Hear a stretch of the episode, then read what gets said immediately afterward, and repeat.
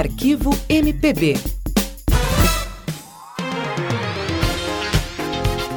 Sérgio Ricardo começou a carreira nos anos 1950, como pianista em casas noturnas.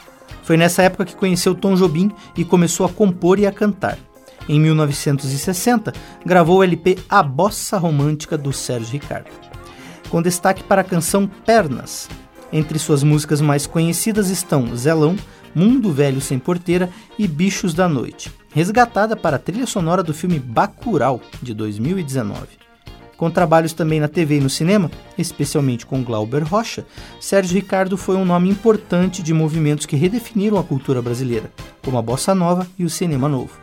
O evento que mais marcou sua carreira foi um quiprocó quase revolucionário no terceiro Festival de Música Popular Brasileira, em 1967. Nele, Sérgio Ricardo quebrou seu violão e o atirou sobre a plateia, após ser vaiado pelo público.